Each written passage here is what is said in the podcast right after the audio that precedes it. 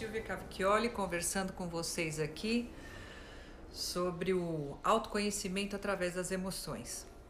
Vamos lá, começar. Quem me escutou num outro momento vai saber que eu trabalho com essas emoções como ferramenta de trabalho e é um projeto que eu tenho de alfabetização afetiva. Dentro dessa alfabetização afetiva, o que seria isso? É sempre uma forma da gente estar tá aprendendo sobre as nossas emoções, dentro do que a gente vive, como a gente vive, de que jeito vive.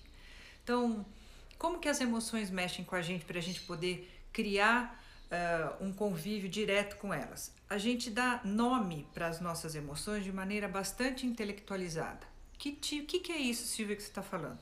A gente ou está angustiado, ou a gente está nervoso, ou a gente está ansioso, ou a gente está entediado, ou a gente está em dúvida do que fazer, ou a gente está inquieto.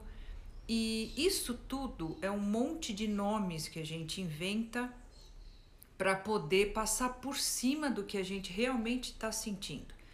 Então hoje a gente pode falar da que mais mexe com a gente que a gente não se atreve a usar o nome básico dela, que é o medo. Todo sintoma que você reconhece em você como ansiedade é medo.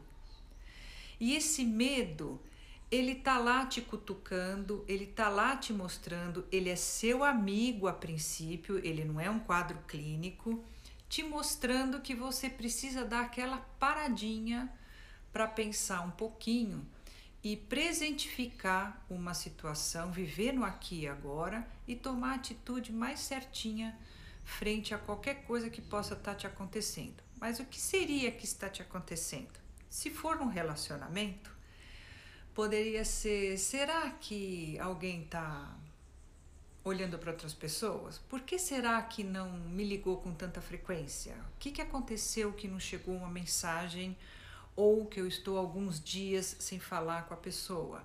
Uh, será que aquela, aquela viagem vai sair? Será que vai rolar no final de semana? Hum, aquele estresse em cima de um trabalho? Será que é um emprego novo que por que, que a gente anda meio nervoso, por que, que a gente está conversando tanto, ou por que, que nós não estamos rindo tanto. Então, são pequenos medos que você vai sentindo que de uma hora para outra pode virar um quadro ansioso e você ter uma DR daquelas que não é nada satisfatória e você não conseguiu perceber que era o medo querendo falar com você.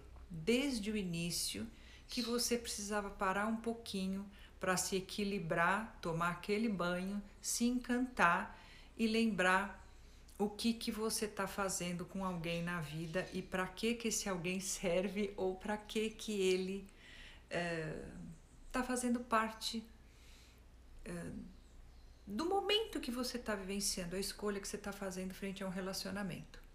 Então, hoje serviu só para gente descobrir como é que o medo conversa com você antes de virar um, um, pânico ou um quadro de ansiedade frente a uma situação bem corri corriqueira. O que, que eu vou fazer, por exemplo, no final de semana e você começa a não saber nem que roupa vai usar, ou que perfume que você vai usar, ou que futebol você vai deixar de ver, o que, que você vai ter que fazer, enfim, esse monte de ideias que aparece na cabeça da gente antes da gente aprender a reconhecer qual é a emoção que está dominando você.